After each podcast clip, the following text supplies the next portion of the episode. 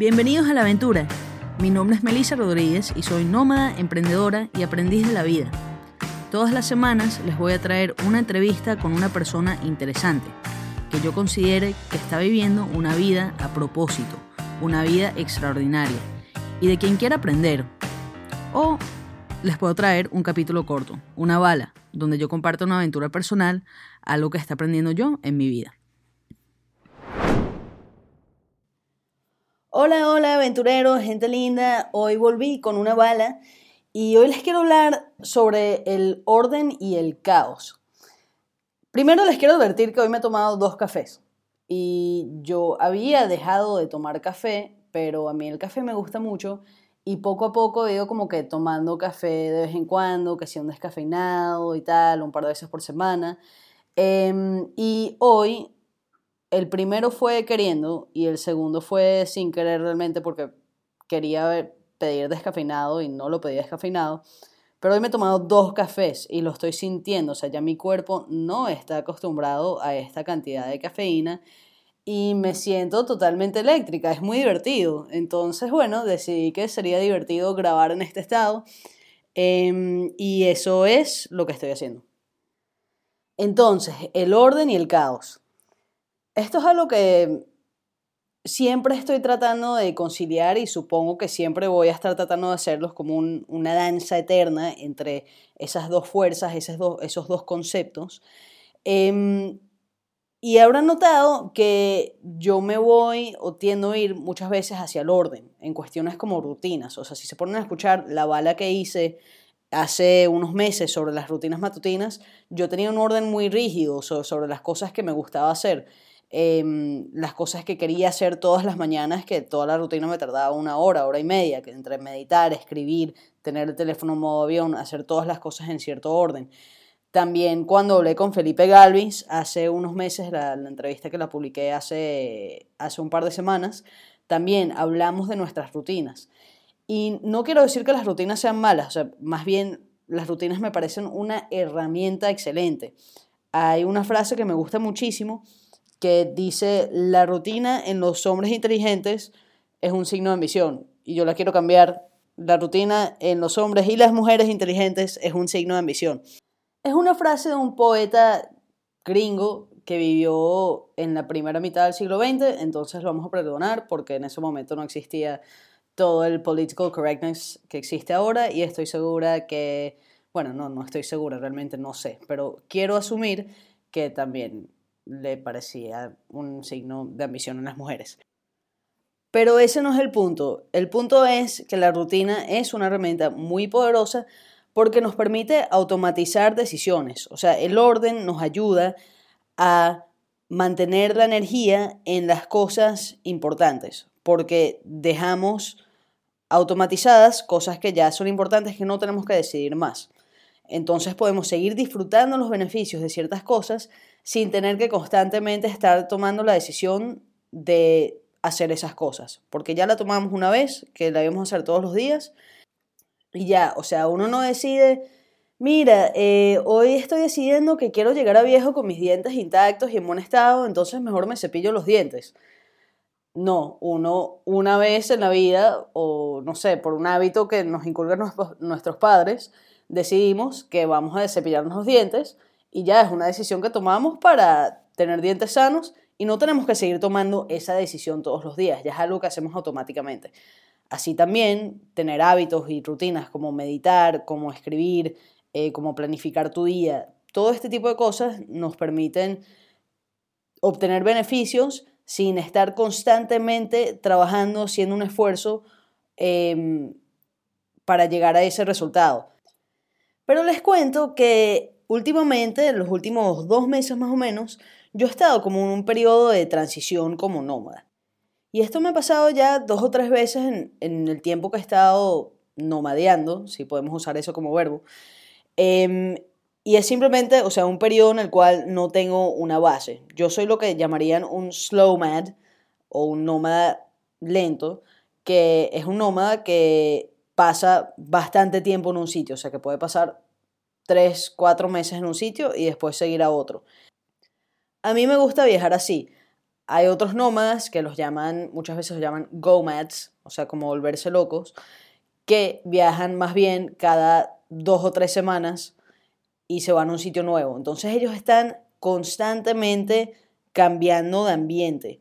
Yo estoy acostumbrada a llegar a un sitio, quedarme ahí dos o tres meses, por lo menos, y crear como una rutina, un día normal que yo repita muchas veces durante esos dos o tres meses. O sea, yo como que yo me quedo y hago mi rutina como si yo fuera a vivir en ese sitio para siempre, eh, pero solo me quedo unos meses.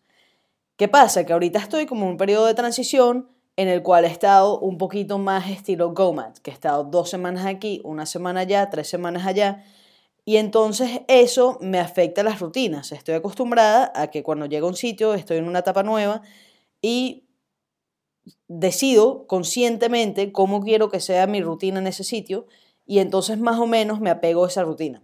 Y eso me lleva a otra frase que me gusta, que he estado pensando muchísimo y que tiene que ver con el caos o la flexibilidad. Y es que el bambú, esto es un proverbio japonés, el bambú que se dobla es más fuerte que el roble que resiste. Y otra forma de decirlo es que no hay que confundir la rigidez con la fortaleza. Y si mis rutinas son tan rígidas como el roble y llegan los vientos de estos periodos de transición y se me disuelven totalmente las rutinas y dejo de hacer las cosas, significa que realmente no son una práctica fuerte. O una práctica fuerte es una práctica como el bambú, una práctica que se adapta con el viento, con las circunstancias, em, para obtener el beneficio, porque al final lo importante es recordar que las rutinas son una herramienta, o sea, no son el objetivo. Y eso es algo que he estado tratando de aprender y aplicar los últimos meses.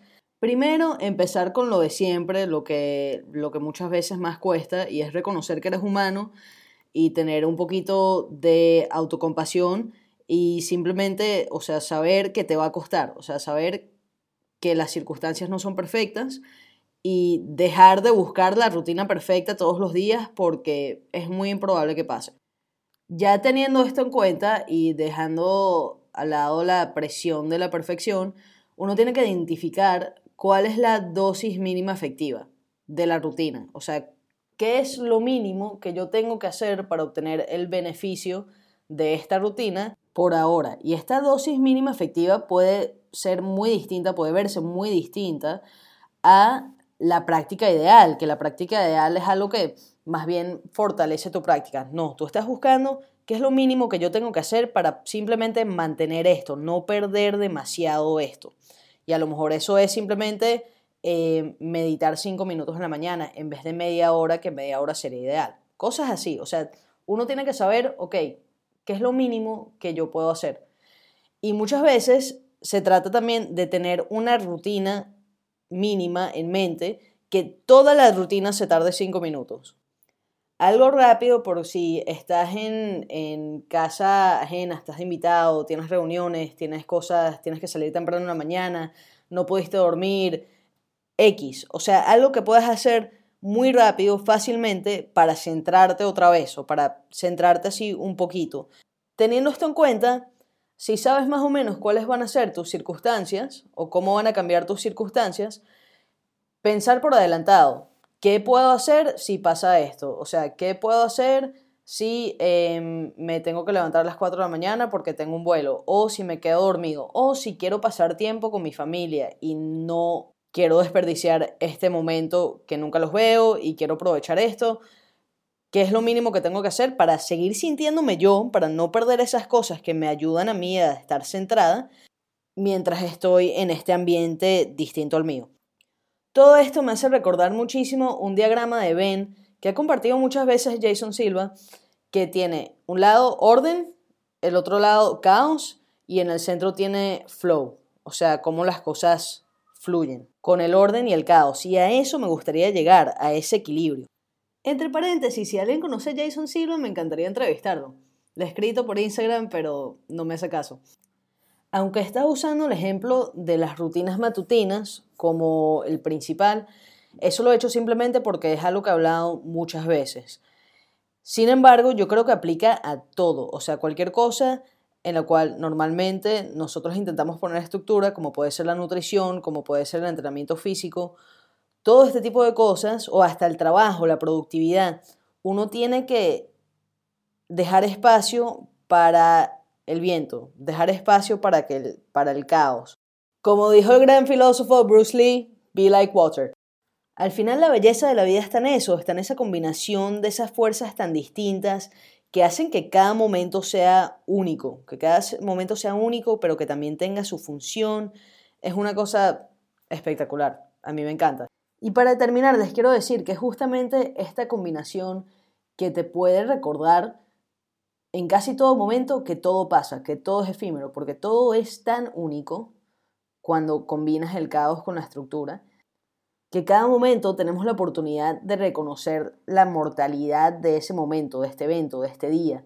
Y eso te puede ayudar a estar en el presente, a disfrutarlo y, a vivir con más intensidad. A mí me suele pasar algo los últimos días antes de irme de cualquier sitio. Y bueno, incluso esto me ha pasado siempre, desde antes de ser nómada. Antes de ser nómada yo ya era medio gitano, o sea, yo ya me había mudado muchas veces. Y cuando uno se está yendo a un sitio, uno está en los últimos días en un sitio, em, pero siguen siendo días normales, todavía no estás haciendo maleta, todavía no estás preparando tu partida. A mí me entra una especie de prenostalgia que es simplemente el darme cuenta que este día, esta rutina, esto que estoy viviendo, más nunca lo voy a vivir. O sea, más nunca voy a estar en esta casa em, viendo la misma gente, yendo al mismo sitio a trabajar o al mismo mercado. Eh, y muchas veces reconozco que es muy improbable que vuelva a estar en este sitio. Y incluso me pongo a pensar, en algún momento estaré en esta tienda otra vez en mi vida. Y la respuesta es no. Y no es que importe, o sea, no es que tenga que volver a esa tienda o ese mercado o esta rutina o este apartamento, pero es un simple reconocer que todo pasa. Incluso si uno vuelve al sitio, uno vuelve al mismo apartamento, ya uno es una persona distinta y no me ha pasado también que he vuelto al mismo sitio y no se ha sentido igual, se ha sentido como una rutina distinta o una vida totalmente distinta. Em, y eso, no sé, eso yo creo que es algo hermoso, algo que deberíamos reconocer más en el día a día. Incluso si no eres nómada, si no piensas mudarte, en esos casos evidentemente los cambios son menos bruscos, pero no significa que no existen, los cambios pasan. Entonces simplemente eh, reconoce la etapa en la que estás, vívela, disfrútala y, y ten en cuenta eso, que, que todo es efímero, memento mori, equilibrio entre el caos y el orden. Y eso es todo lo que quería decir. Mañana no voy a tomar café. Los quiero. Gracias por escuchar. Chao.